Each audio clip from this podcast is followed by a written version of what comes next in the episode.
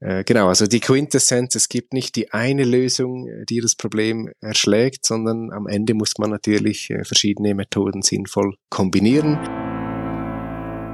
Und wir, wir sind auch darauf angewiesen, das muss man auch ganz klar sagen, wir, wir brauchen dringend bessere, schärfere Diagnosen zum Zustand der, der Bauwerke, von denen wir ja sehr viele haben. Alternde Bauwerke haben wir unzählige und wir müssen besser diagnostizieren können. Willkommen bei Concretely. Ich bin euer Host Johannes Lohner und ich unterhalte mich mit Experten aus unterschiedlichen Fachbereichen über den Erhalt unserer Bauwerke.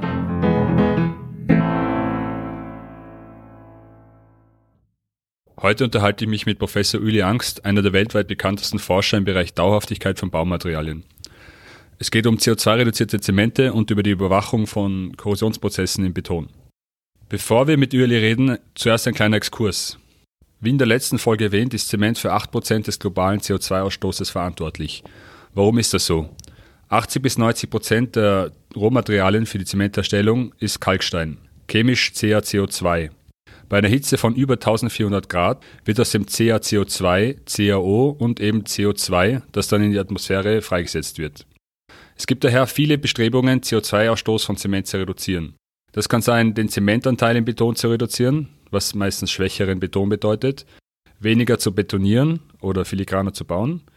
Man könnte CO2-Capturing verwenden. Das Problem hier ist aber die Menge an CO2, die entsteht und dass nur ein Teil davon aus der Atmosphäre entzogen werden kann.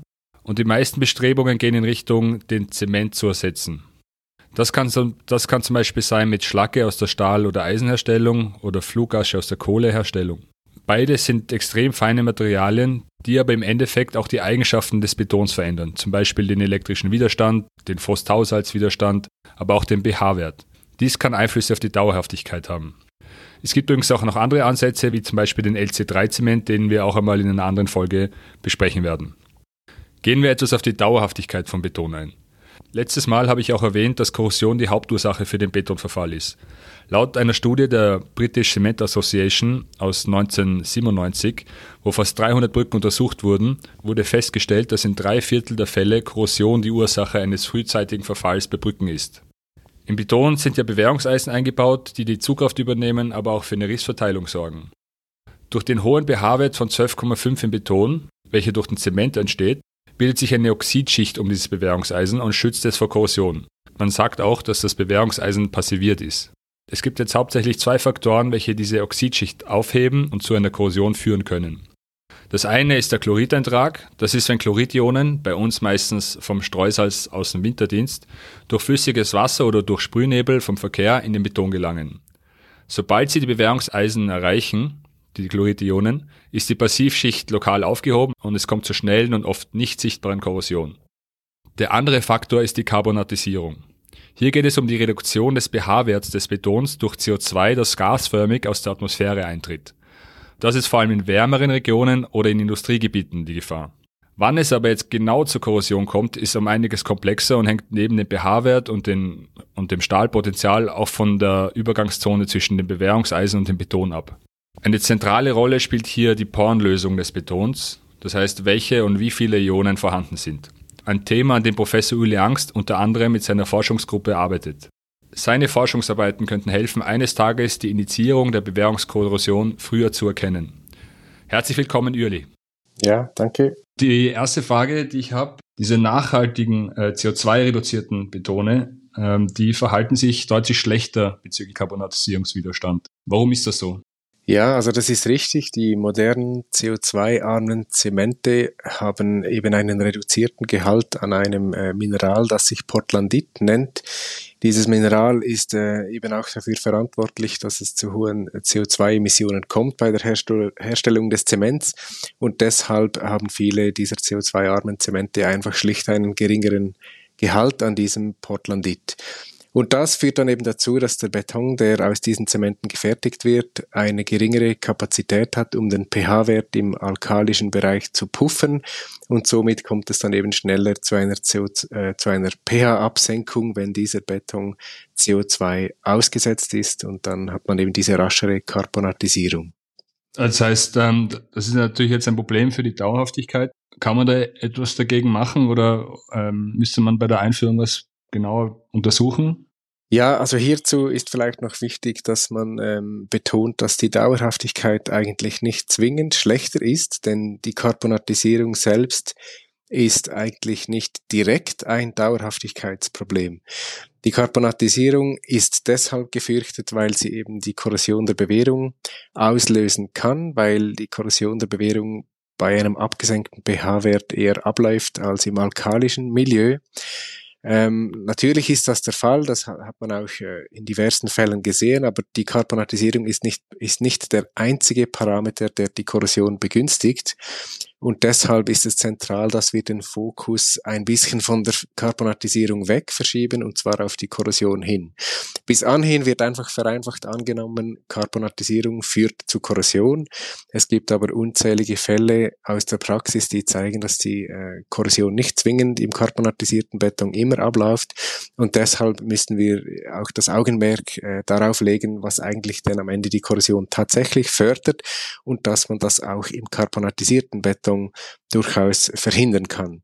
Dabei spielen Faktoren wie zum Beispiel die Feuchtigkeit im, im Beton, die Porenstruktur äh, und so weiter zentrale Rollen. Und äh, in dieser Hinsicht äh, ist auch auf Seite Wissenschaft noch viel zu tun, denn insbesondere die Feuchtigkeit ist relativ schlecht verstanden, also feuchte Transport im Beton bei bestimmten, zum Beispiel zyklischen Expositionsbedingungen ähm, und wie diese Feuchte dann die Korrosion begünstigt, das sind Fragen, die noch geklärt werden müssen. Das kann man durchaus im Labor oder mit numerischen Modellen machen.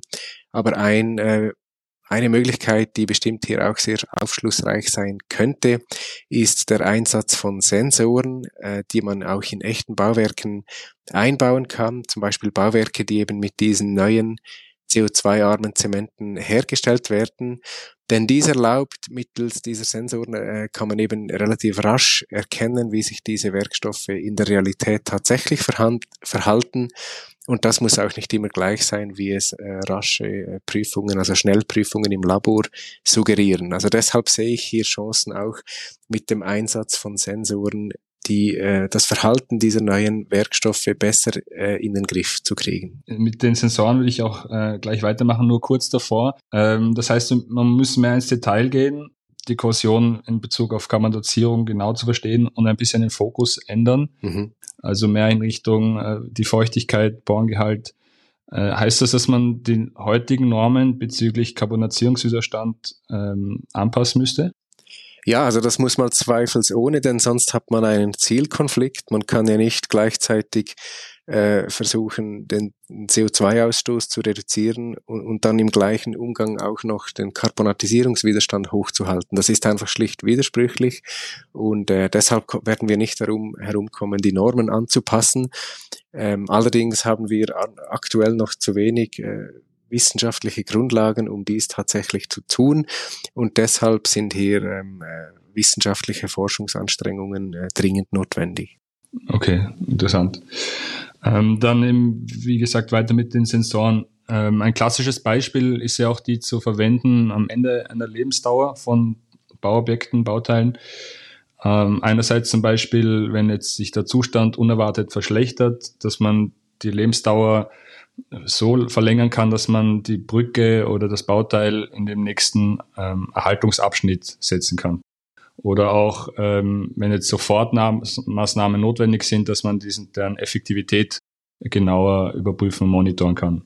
Was ich gehört habe äh, von verschiedenen Seiten, ähm, dass, dass es schwierig ist, von diesen Sensordaten, die ja sehr lokal aufgenommen werden, äh, Aussagen über das ganze Bauteil äh, oder Bauobjekt machen zu können. Ist dieser äh, Kritikpunkt gerechtfertigt und was müsste man dabei berücksichtigen bei der Auslese der Daten? Ja, also dieser Kritikpunkt ist, äh, ist natürlich berechtigt. Allerdings ist zu berücksichtigen, dass die Frage von sehr lokalen Daten sich im Ingenieurwesen allgemein stellt, und zwar nicht nur bei Sensoren, sondern auch bei herkömmlichen, etablierten Prüfungen. Man bedenke das Beispiel der Entnahme von Bohrkernen an einem Bauwerk. Auch hier äh, kriegt man äußerst lokale Informationen zum Beispiel, wenn man die Druckfestigkeit oder den Chloridgehalt, die Karbonatisierungstiefe und so weiter an solchen Bohrkernen ermittelt. Auch dann hat man bestenfalls fünf bis zehn äh, Einzel, lokale Einzelwerte aus einem Bauwerk und äh, die Frage, wie man, wie man das dann extrapoliert oder auf das gesamte Bauwerk ähm, überträgt, stellt sich genau auch bei diesen herkömmlichen äh, Methoden gleichermaßen wie bei den Sensoren.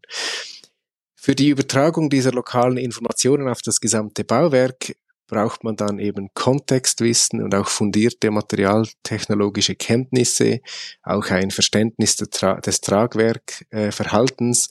Und äh, mit diesem Wissen müssen dann Fachpersonen den Ort der Probenahme oder den Ort des Einsatzes von Sensoren äußerst sorgfältig wählen, denn nur so kommt man zu zielführenden Informationen. Und eben dies, dies gilt auch für Sensoren, dies gilt aber auch für die herkömmlichen Messverfahren. Das ist also eigentlich überhaupt gar nichts Neues. Und dieser Kritikpunkt, äh, ja, der betrifft nicht nur die Sensoren. Es gibt vielleicht einige wenige Verfahren, die tatsächlich flächendeckende Informationen liefern können, zum Beispiel die Potentialmessung als zerstörungsfreies Prüfverfahren zur Detektion der Korrosion ist solch ein Verfahren oder natürlich die herkömmliche visuelle, also Bild, Bild äh, basierte Inspektion, auch die liefert Flächen äh, Informationen, die größere Flächen abdecken können. Aber natürlich haben dann auch diese Verfahren wieder ihre Nachteile. So sind sie entweder sehr aufwendig, beispielsweise die Potentialmessung, oder sie sind begrenzt in ihrer Aussagekraft, wie etwa die visuelle Inspektion, die nicht in der Lage ist, Schäden frühzeitig äh, zu detektieren. Äh, genau, also die Quintessenz, es gibt nicht die eine Lösung, äh, die das Problem erschlägt, sondern am Ende muss man natürlich äh, verschiedene Methoden sinnvoll kombinieren und dazu gehören lokale äh, Methoden wie auch solche, die flächendeckende Informationen liefern können. Okay, interessant. Das heißt, hier sind äh, eigentlich die Ingenieure, die Haltungsplaner, werden noch mehr gefragt, dass, dass die sich äh, auseinandersetzen und, und den Einsatz dann richtig verstehen. Genau, ja. Eine weitere Frage, die ich habe zur periodischen Datenerfassung auch ein bisschen vielleicht, um so eine Gesamtbeurteilung zu machen von einem Bauobjekt, da fließen ja sehr viele Einflussparameter ein und jedes Bauobjekt ist wieder ganz anders, einzigartig. Meinst du, in Zukunft wird es möglich sein, mit technischen und digitalen Hilfsmitteln eine genauere Voraussage über die Dauerhaftigkeit eines Bauobjektes äh, zu machen? Und wenn ja, äh, wie, wie könnte man das machen? Ja, also das ist korrekt. Die Gesamtbeurteilung von, von Bauwerken ist natürlich äußerst komplex. Und ähm, hier äh, gibt es bestimmt auch äh, in Zukunft natürlich noch bessere Möglichkeiten.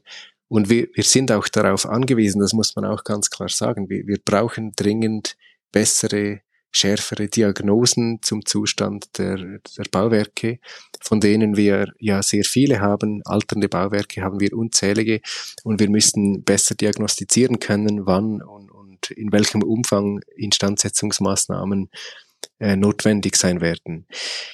Ja, was gibt es denn in Zukunft zu erwarten? Wie können wir hier besser und, und genauer werden in der Diagnostik? Also einerseits gibt es natürlich äh, dauernde Entwicklungen im Bereich zerstörungsfreie Prüfverfahren, kurz ZFP, insbesondere äh, auch in Kombination allenfalls durch, äh, also mit Robotik und Drohnen kann man die Anwendung von ZFP-Verfahren automatisieren, effizienter gestalten und auch die Reproduzierbarkeit verbessern äh, gegenüber der händischen Anwendung ähm, was natürlich auch diesen Human Bias reduzieren könnte, also die Subjektivität von Fachpersonen etwas reduzieren könnte.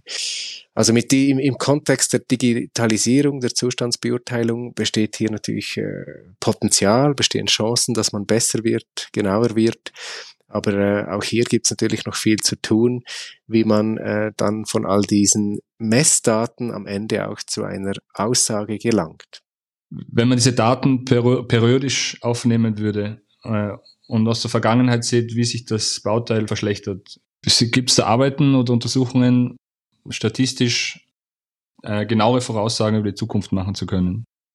Ja, also da, ich glaube, das ist genau das, was, äh, was noch ein bisschen fehlt. Also Zeitreihen von Inspektionsdaten liegen natürlich vor. Die Problematik ist, dass diese Messdaten oft in völlig verschiedenen Datenformaten vorliegen.